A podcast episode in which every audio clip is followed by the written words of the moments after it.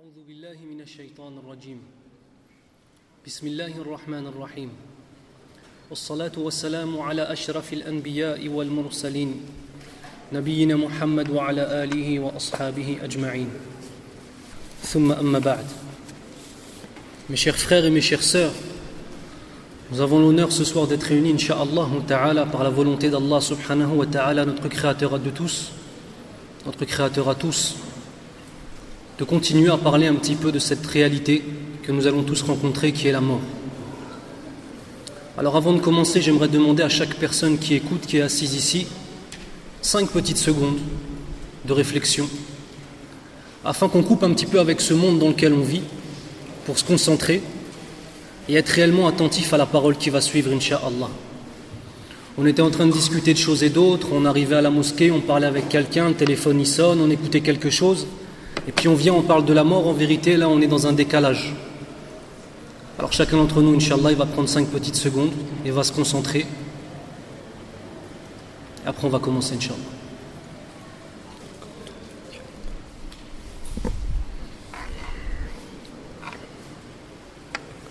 Bismillah. On a vu la réalité de la mort. On a entrevu la réalité de la mort. Bien évidemment, c'est peu, c'est pas très long. Et la mort, il y aurait des heures et des heures pour parler dessus, pour tenter de nous la faire comprendre. Tout comme l'a fait qui Allah subhanahu wa ta'ala. Tout comme l'a fait qui Le prophète Mohammed ibn Abdullah sallallahu alayhi wa sallam. Tout comme l'ont fait qui As-Sahaba, wa tabi'in, wa tabi'at tabi'in et les imams de la communauté musulmane. Tous ont toujours tenté de donner aux musulmans et aux musulmanes cette conscience de la mort. Comme je le disais dans la conférence de samedi, celui qui a réellement la mort en face de lui à chaque instant, celui-ci ne désobéira pas à Allah Azzawajal. Et celui-ci sera dans un sérieux de son existence et il se remettra toujours en question. Alors maintenant, qu'y a-t-il après cette mort? Parce que le fait de dire que la mort c'est la fin de tous ces plaisirs éphémères qu'on a ici, toutes ces illusions. Mata'ul. Qu'y a-t-il après cela? La réponse c'est qu'il y a plusieurs étapes. Plusieurs étapes. La première de ces étapes, c'est notre tombe. Dans notre tombe, soit nous recevrons de la part d'Allah subhanahu wa ta'ala des félicités, des bienfaits, un bonheur, un véritable petit jardin du paradis, introduction au jardin du paradis éternel que l'on aura, Inch'Allah, pour les musulmans après Yawm al-Qiyamah, ou bien alors une des fosses de l'enfer, qu'Allah nous préserve. Alors ce qu'on va faire, mes frères et mes sœurs, c'est un voyage. Et quand on fait un voyage, on prend des provisions. Et quand on fait un voyage, on se concentre. On achète le billet. On prépare ses affaires, on prépare ses vêtements. On prépare de la nourriture. On s'imagine quand on va arriver dans l'avion, est-ce que ça va bien se passer avec la douane, avec la police, etc. Là, c'est pareil. Sauf que ce voyage-là, on est sûr qu'on va le faire. On est sûr qu'on va le faire. Et c'est pour ça qu'on est des musulmans. Ceux qui croient en l'invisible. Donc là, maintenant, on va essayer de s'imaginer ce voyage que chacun d'entre nous va vivre. Que chacun d'entre nous va vivre, Inch'Allah. Donc un voyage à la lumière de la vérité, la vérité qui est prise d'où? Qui est prise du Coran, la parole d'Allah subhanahu wa ta'ala et les hadiths du prophète Mohammed ibn Abdullah sallallahu alayhi wa sallam, le prophète d'Allah subhanahu wa ta'ala. Vous savez mes frères, pour tenter de voyager et tenter de comprendre, il faut essayer de se remettre en question. Et quand on se remet en question, on se rend compte d'une chose, c'est qu'on est malade. La première des étapes quand on a une maladie, c'est de savoir qu'on a une maladie. Parce que celui qui pense qu'il est en bonne santé alors qu'en vérité il est malade, celui-ci n'ira jamais voir le médecin. Et même si on lui propose des médicaments, il dira non, moi j'ai pas besoin, moi je suis très bien. Tout comme les non-musulmans à qui on expose l'islam et qui disent non, moi je suis heureux. Tout comme nos frères et nos sœurs désobéissant à Allah Azzawajal de la manière la plus sordide et la plus néfaste qu'on puisse s'imaginer, lorsque tu lui dis Taqillah, il dit oui je sais, mais j'ai pas le temps. Donc la première des choses, c'est se rendre compte qu'on est malade. La deuxième des choses, c'est vouloir guérir. La troisième des choses, c'est de chercher le remède. La quatrième, c'est lorsqu'on nous donne le remède de la part de gens de confiance, bien évidemment, La personne qui vous donne le remède, il faut accepter ce remède dans son cœur et passer un serment avec Allah Azzawajal de le pratiquer.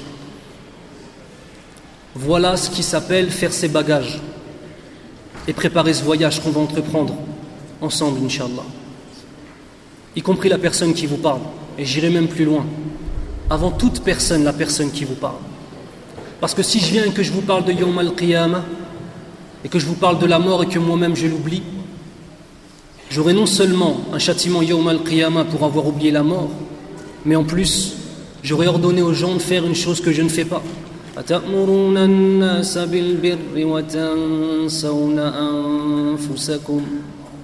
Ordonnez-vous aux gens de pratiquer la piété et vous vous oubliez vous-même. Donc mes frères, ici on n'est pas là pour juger, c'est pas parce que je suis assis sur une chaise avec une table et que vous vous êtes par terre que je me permets de vous juger. Wallahi. J'ai la certitude qu'il y a des gens qui sont assis ici et qui ont un degré supérieur auprès d'Allah que celui que je peux avoir. J'en suis sûr et certain. Donc mes frères, c'est le conseil d'un frère qui vous aime pour Allah. Mes sœurs, c'est le conseil d'un frère qui vous aime pour Allah et qui tente de vous apporter quelques petites lumières simplement. C'est pas un juge qui vient. Le juge c'est qui? C'est Allah subhanahu wa ta'ala. Je voudrais en guise d'introduction citer cette parole de l'imam al-Rafi'i rahimahullah qui disait Quiconque fuit une chose la laisse derrière lui. Lorsque l'on fuit une chose, on la laisse derrière nous sauf la tombe. Il n'est pas un homme qui ne fuit la tombe sans la trouver devant lui.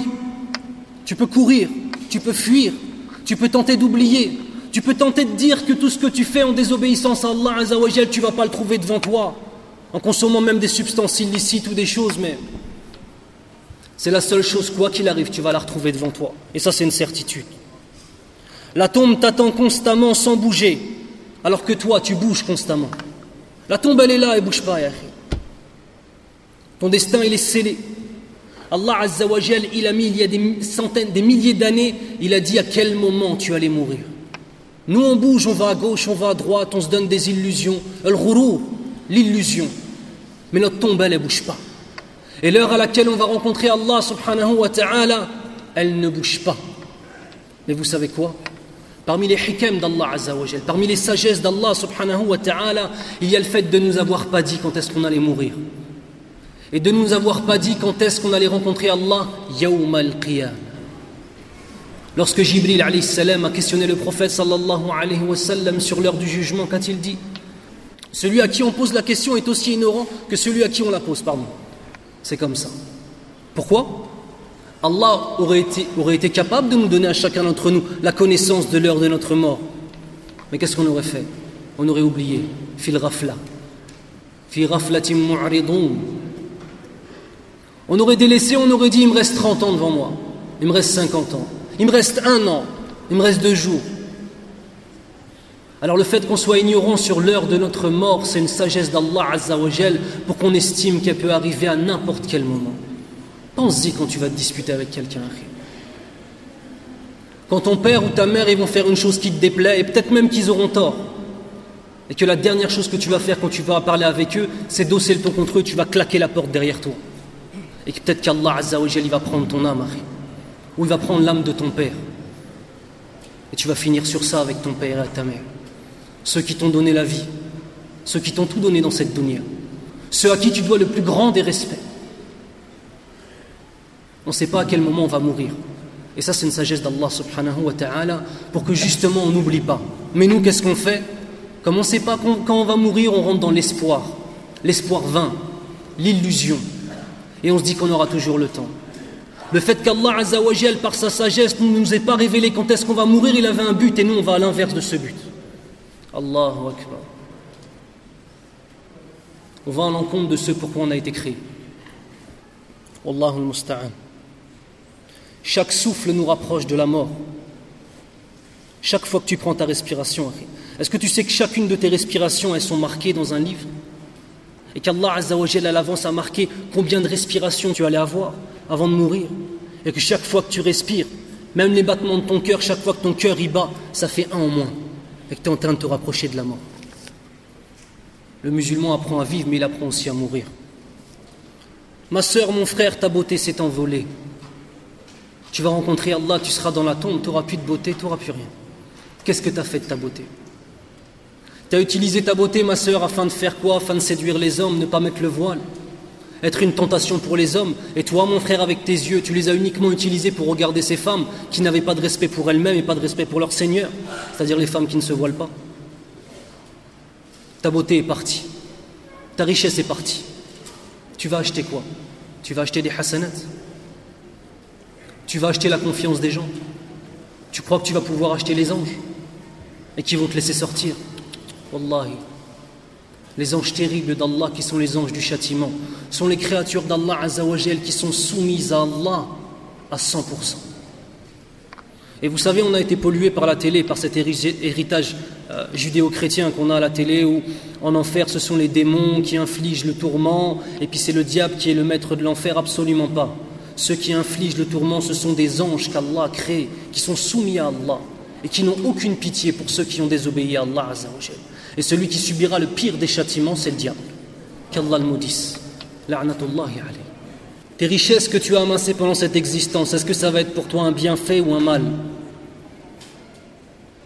Combien de papas j'ai vu, ils ont travaillé toute leur vie pour acheter des maisons en bled. Et vous savez ce qui se passe? Ils laissent derrière eux des enfants qui sont des mujrimines, des criminels, qui prient pas. Et cette maison-là, pour laquelle ils ont travaillé toute leur existence, afin de pouvoir donner une maison à leurs enfants, vous savez ce qu'ils en font, les enfants? Ils la revendent. Parce qu'ils ne vont jamais habiter au bled. Et vous savez comment ils la revendent? Quand ils vont prendre l'argent, ils ne vont même pas distribuer entre eux selon les lois d'Allah Azzawajal, selon l'héritage d'Allah subhanahu wa ta'ala. Qu'est-ce que tu as laissé à cette terre? Tu as laissé une maison? Mais qu'est-ce qu'ils vont en faire tes héritiers? Tu as laissé des enfants derrière toi? Tu as laissé une trace derrière toi Est-ce que tu as laissé des amis qui, lorsqu'ils étaient avec toi, leur foi augmentait? Est-ce que tu as laissé une femme qui, lorsqu'elle était avec toi, à chaque instant, elle se disait Quelle chance j'ai d'être avec cet homme Non pas parce qu'il est beau, non pas parce qu'il est riche, mais parce qu'il est pieux. Ta beauté est partie, ta richesse est partie. Il reste quoi? Il reste nos œuvres. Vous savez, mes frères, si, j'ai bien parmi les nombreux conseils que je peux donner dans mon existence, dans mon existence à mes frères et sœurs, assister à un enterrement. Allez voir un mort. Allez voir quelqu'un qui est décédé. Assister à l'agonie de quelqu'un. Assister à quelqu'un qui est en train de rendre l'âme. Quand il est en train de te regarder avec des yeux qui expriment la peur, la tristesse, le regret et qui voit ta situation comme étant la situation la plus enviable du monde parce qu'Allah Azzawajal à toi à ce moment-là, il t'a donné encore la capacité de respirer et ton cœur de battre. Il faut assister à ça pour essayer de se rappeler. Ça, ça vaut mieux que tous les discours du monde. À ceux qui peuvent voyager dans l'humanitaire, faites-le les frères. Vous allez voir. On tombe de haut, wallahi. On croit qu'on est malheureux ici, on croit qu'on connaît ce qu'est la pauvreté, on croit, on vit dans des ghettos, on vit dans des quartiers, on est reclus. Ouais, non, c'est vrai. Par rapport à la société française, c'est vrai. Il n'y a pas de respect pour nous, on est mis de côté, etc. Et, on peut écrire des livres là-dessus. Va dans le reste du monde, frère. Va au bled. Va parler avec les gens qui sont vraiment pauvres, qui mangent de la viande une fois par an pendant Yom el Le fait maintenant de vivre les choses, c'est pas la même chose que de les écouter. Et si vous voulez vous rappeler de la mort, mes frères et mes sœurs, assistez au lavage d'un mort, assistez aux enterrements, priez sur les gens. Et à ce moment-là, wallahi, que ce sera mieux que le meilleur des discours du meilleur savant ou du meilleur frère. Je voudrais vous citer encore une fois l'imam al-Rafi'i, rahimahullah, dans une phrase qu'il a faite où il s'imaginait un dialogue avec la tombe. Ce n'est pas un hadith du prophète sallallahu alayhi wa sallam. Il ne prétend pas que la tombe parle en tant que telle. C'est une image, c'est un symbole qu'il prend afin d'exprimer et afin de nous faire comprendre en héritage. Rahimahullah, dites rahimahullah, inshallah. Rahimahullah, de nous donner un héritage par lequel, lorsqu'on va écouter ça, on va se poser la question. Il dit J'ai demandé à la tombe où sont les biens et la fortune, où sont le charme et la beauté, où sont la santé et la force où sont la maladie et la faiblesse Où sont le pouvoir et l'autorité Où sont la soumission et l'humiliation Elle m'a dit, ce dont tu me parles n'est que dans l'abstrait. Toutes ces notions n'ont pas d'existence ici. Tout ce dont tu me parles ici quand tu vas me rejoindre et que je vais te prendre dans mes bras, tout ça, ça n'existe plus. L'autorité, l'humiliation, l'honneur, c'est fini. Ainsi tout s'arrête là-bas dans cette fosse, le sourire et le rire, le rire aux éclats, les disputes et les cris, l'entêtement et l'orgueil, l'espoir et l'avidité, c'est-à-dire le fait de toujours vouloir plus, la sincérité et l'ostentation, c'est-à-dire l'ostentation de faire les choses pour les gens et non pas pour Allah. Le fait de s'infatuer de son poste toute sa beauté, c'est-à-dire, tu dis, moi vraiment, j'ai de l'argent, j'ai une entreprise, je suis au-dessus des gens, je suis meilleur qu'eux. Qu'attend d'arriver jusqu'à quel degré? Qu'Allah nous préserve. Le fait de s'enorgueillir de son clan ou de son lignage. Moi, je fais partie de la descendance du prophète sallallahu alayhi wa sallam, je suis meilleur que toi. Mais on va aller autre part. Moi, je suis blanc, je suis meilleur que toi qui es un arabe. Moi, je suis arabe, je suis meilleur que toi qui es noir. Moi, je suis noir, je suis meilleur que toi qui es arabe. Une autre réalité de notre communauté. Une réalité sale. Vraiment sale. Quel racisme. Et qui est une véritable réalité. Et c'est pas simplement le noir envers le blanc ou le noir, blanc envers le noir ou l'arabe envers les noirs. Certains disent non, nous on est racistes parce qu'eux ils ont commencé. T'es raciste parce que tu as un problème dans ton cœur. C'est ça la réponse. L'injustice de celui qui commet l'injustice et l'humiliation de celui qui a été humilié. Quant au visage qui se montre pour séduire, à la main injuste, à la langue menteuse, à l'œil traître et au cœur dur, ils se transformeront en os vermoulus, c'est-à-dire mis comme de la poudre seules nos œuvres demeureront. Munkar et Nakir, les deux anges qui interrogent dans la tombe, l'accompagneront pendant un certain moment le temps de l'interroger, puis s'en iront et le laisseront avec ce seul compagnon, l'œuvre, ses œuvres. Partout où l'homme va, des questions le poursuivent. Quel est ton nom? Quel est ton métier? Quelles sont tes qualifications professionnelles? Quel est ton âge? Quelle est ta situation? Quelles sont tes ressources? Comment est ton état de santé? Quelle est ton origine? Que penses-tu de ça ou de ça? Que penses-tu d'un tel ou d'un tel? Quelles sont tes conditions? Quels sont tes objectifs? Tout cela est inexistant dans la tombe. Comme l'inexistence des langues humaines dans la bouche du muet, c'est-à-dire, autant que le muet ne peut pas parler, toutes ces choses-là qui ont donné de l'importance ici, dans la tombe, c'est fini, ça n'existe même plus. La seule phrase prononcée à cet endroit est la question suivante. Quelle est ton œuvre? Quelle est ton œuvre? Je voudrais vous citer certaines ayah qur'aniya, des versets du Coran qui nous prouvent l'existence du châtiment de la tombe. Car malheureusement, certaines sectes égarées déclarent que les châtiments de la tombe n'existent pas. On ne va pas rentrer trop longtemps dans cela. C'est vraiment des sectes égarées qui prétendent ça. Je vais vous citer quelques preuves du Coran. La première c'est A'udhu billahi minash shaitan rajim Bismillahir rahmanir rahim ولنذيقنهم من العذاب الأدنى دون العذاب الأكبر لعلهم يرجعون ce qui signifie certes nous leur infligerons un châtiment infligerons un châtiment mineur avant le grand tourment afin qu'ils reviennent sur leurs erreurs Ibn Abbas radiallahu anhu dit que le châtiment mineur ce sont les tourments de la tombe et que le châtiment majeur c'est l'enfer Jahannam la première des preuves La deuxième, فقال الله سبحانه وتعالى بسم الله الرحمن الرحيم وحاق بآل فرعون سوء العذاب النار يعرضون عليها غدوا وعشيا ويوم تقوم الساعة أدخلوا آل فرعون أشد العذاب Ce qui signifie Le camp de Pharaon fut submergé par le pire des châtiments, le pire des châtiments, le feu auquel ils seront exposés matin et soir. Et au jour du jugement, il sera ordonné que l'on enfourne Pharaon et son camp dans les plus atroces supplices. C'est-à-dire, Allah Azzawajal nous informe que dès maintenant, ils subissent le feu, le matin et le soir. Et qu'ensuite, Yawm al-Qiyamah, ils seront rentrés dans le pire des châtiments. Ça, c'est encore une preuve du Coran, de la parole d'Allah Azzawajal par rapport au tourment de la tombe. Il y a beaucoup, beaucoup d'adillah, je ne vais pas m'étendre trop là-dessus. ومن السنة فقال النبي صلى الله عليه وسلم إن هذه الأمة تبتلى في قبورها ce qui signifie certes cette communauté est éprouvée dans sa tombe تعوذ بالله من عذاب القبر c'est un ordre تعوذ بالله من عذاب القبر ce que signifie chercher protection auprès d'Allah contre les châtiments de la tombe Le prophète sallallahu alayhi wa sallam cherchait lui-même protection contre les châtiments de la tombe. Un prophète à qui tous ses péchés ont été pardonnés. Un prophète qui, pour qui l'adoration était son mode de vie, son existence 24 heures sur 24. Un prophète qui, lui, demandait pardon à Allah Azzawajal plus que nous-mêmes nous respirons dans la journée. Il demandait protection des châtiments de la tombe. Comment est-ce que nous, on doit demander protection? Et sachez une chose, au-delà des paroles et de la dua, Allah Azzawajal, préserve-moi des châtiments de la tombe. C'est cette vie présente et tes actions qui vont faire que tu seras préservé des châtiments de la tombe. C'est ta vie, mon frère. C'est ta vie. C'est ton existence ta façon de mener ton existence, ta façon de parler, ta façon de te comporter, ta façon d'adorer Allah Azzawajal, ta façon d'aimer ta femme, ta façon d'aimer tes enfants, de respecter tes voisins, de respecter les musulmans et de donner leurs droits aussi aux non-musulmans. Ça, c'est se préserver des châtiments de la tombe.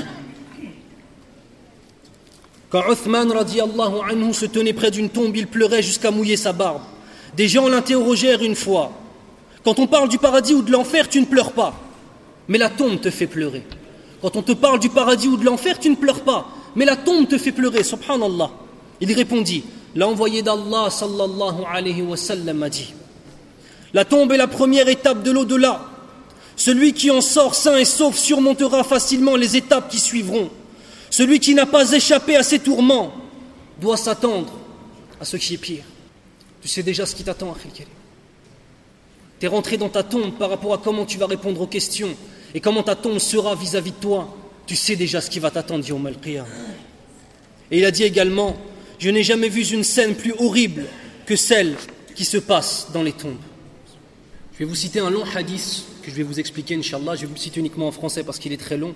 Le citer en arabe, ça prendrait trop de temps. L'envoyé d'Allah, subhanahu wa ta'ala, s'assit face à la Qibla et nous nous assîmes autour de lui en affichant un air de sérénité. Ça veut dire on était tous dans un air sérénité, ça veut dire d'être apaisé, d'être bien. Tu es avec le prophète d'Allah sallallahu alayhi wa bien sûr tu es apaisé. Avec un bâton qu'il avait dans la main, le prophète sallallahu alayhi gravait des signes à terre, puis il se mit à regarder tantôt le ciel, tantôt la terre. Il leva les yeux et les baissa trois fois. Et ça, ça fait partie des choses que le prophète sallallahu alayhi wa sallam faisait lorsqu'il allait dire une chose importante. On est en train de parler et je m'arrête. Et je regarde en haut. Je regarde en bas. Trois fois comme ça. Qu'est-ce qui se passe? Même les gens qui ne sont pas en train d'écouter Younous en train de prendre leur portable ou en train de discuter ou de se laisser distraire par des gens qui passent, pourquoi il s'est arrêté de parler? C'est vrai ou pas? Et ça, c'est encore un enseignement que le prophète sallallahu alayhi wa sallam nous donne pour pouvoir attirer l'attention des gens. Il dit Demandez à Allah de vous protéger contre le châtiment de la tombe. Deux ou trois fois, il le dit. Puis il dit Ya Allah, je me réfugie en toi contre le châtiment de la tombe. Trois fois. Il dit ensuite Pendant que le serviteur est en train de quitter ce monde pour rejoindre l'au-delà, des anges descendent du ciel vers lui. Leurs visages sont blancs, ayant l'éclat du soleil. Ils sont munis d'un linceul, c'est-à-dire un drap, un grand drap, et d'un parfum réservé aux morts, un parfum qui vient du paradis. Ils ont un drap et ils ont un parfum. Ils ont des visages éclatants de blancheur et viennent récupérer l'âme de celui qui est mort dans l'obéissance à Allah. Il s'assoit près de lui en couvrant tout l'horizon. Tout l'horizon, comme la miséricorde d'Allah va couvrir tout l'horizon. À ce moment-là s'avance vers lui l'ange de la mort qui s'assoit près de sa tête. Il lui dit Ô toi, l'âme excellente, apaisée, et selon notre version, sors pour être accueilli par le pardon d'Allah et sa satisfaction. Les anges viennent à toi, et la première des choses, qu'est-ce qu'ils te font? Parce qu'ils savent que tu as peur. Ils te rassurent. Sors. يا أيتها النفس المطمئنة ارجعي إلى ربك راضية مرضية فادخلي في عبادي وادخلي جنتي Ce qui signifie, ô âme apaisée, toi qui, as vécu, dans l'obéissance d'Allah Azzawajal, retourne à Allah Azzawajal, satisfaite, agréée. Allah va te récompenser. Allah va te donner le paradis, n'aie pas peur. Viens, n'aie pas peur. On va te mettre dans un tissu qui vient du paradis. On va t'envelopper dans un parfum qui vient du paradis. Viens. Rejoins les serviteurs pieux et rentre dans mon paradis. Ça, c'est la parole, c'est la parole des anges à celui qui a vécu dans la bonne voie d'Allah Azzawajal. Elle sort en glissant comme glisse la goutte d'eau du goulot du récipient, facilement. Ton âme sort de ton corps avec la plus grande des facilités, pour être cueillie par l'ange de la mort. L'ange de la mort à ce moment-là prend l'âme. Dès que son âme le quitte, tous les anges qui occupent l'espace entre le ciel et la terre la bénissent. Tous les anges qui occupent l'espace entre le ciel et la terre la bénissent. Ainsi que tous les anges du ciel. Les portes du ciel s'ouvrent à elle. Il n'y a pas de gardien d'une de ces portes sans qu'il n'implore Allah de la faire gravir de leur côté. Ya Allah, donne à cette bonne âme les meilleurs, les plus hauts degrés du paradis. Quand l'ange de la mort la prend, ses assistants ne la laissent dans sa main ne serait-ce que le temps d'un clin d'œil, pour la mettre dans le linceul et l'embaumer du parfum du paradis. Tel est le secret de la parole du Très-Haut Allah subhanahu wa ta'ala lorsqu'il dit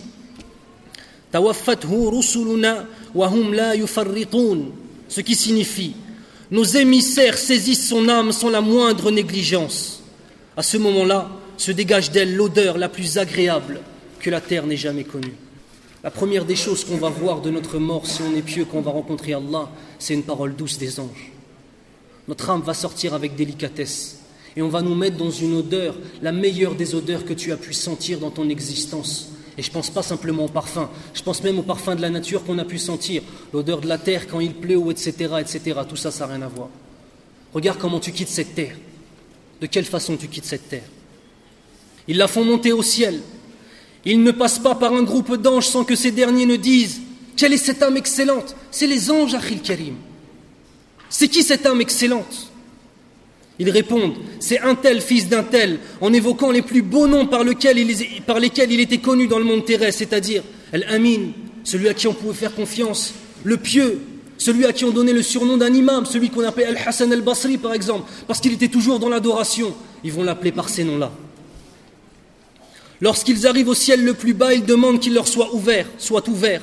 On leur ouvre la porte des anges les plus éminents de chaque ciel et ils l'accompagnent. Chaque ange, il l'accompagne jusqu'au ciel suivant, tellement ils l'aiment et tellement ils ont du respect pour lui.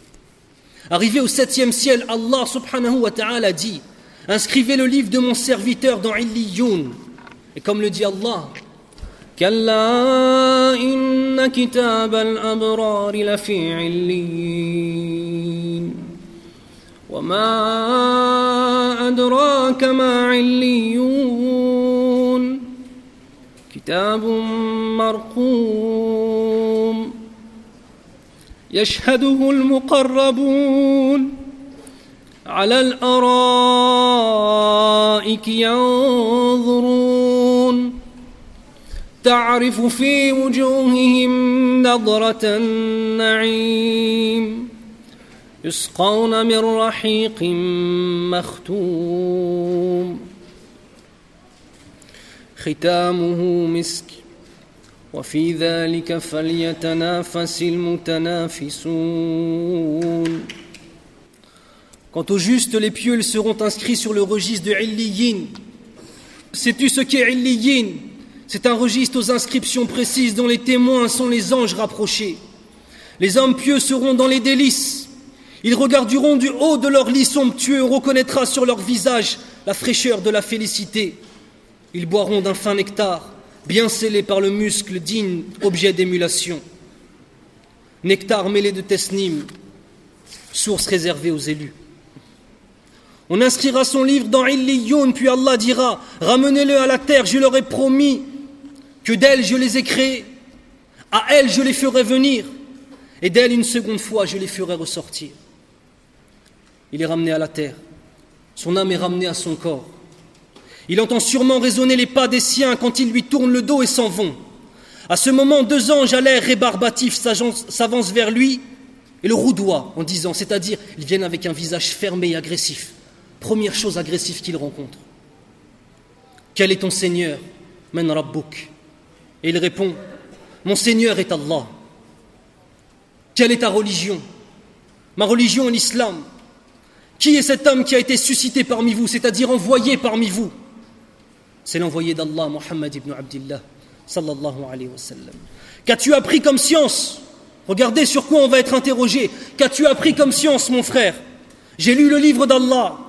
J'y ai cru, j'y ai donné mon plein assentiment, c'est-à-dire j'y ai donné toute ma vie. Et un annonceur criera depuis le ciel à haute voix ce qu'Allah a dit. Mon serviteur a dit la vérité. Étalez-lui une couche au paradis, habillez-le d'un vêtement du paradis, ouvrez-lui une porte vers le paradis, son souffle apaisant et son odeur suave l'enrichissent. De l'espace, il lui est donné dans sa tombe à perte de vue, à perte de vue dans sa tombe. Et se présente à lui un homme qui a un beau visage, de beaux vêtements, une odeur parfumée. Il lui dira, et la bonne nouvelle de ce qui te réjouira. Et la bonne nouvelle d'un agrément complet d'Allah Azzawajal et de jardin où t'attends un bonheur permanent. Voici le jour qui t'a été promis.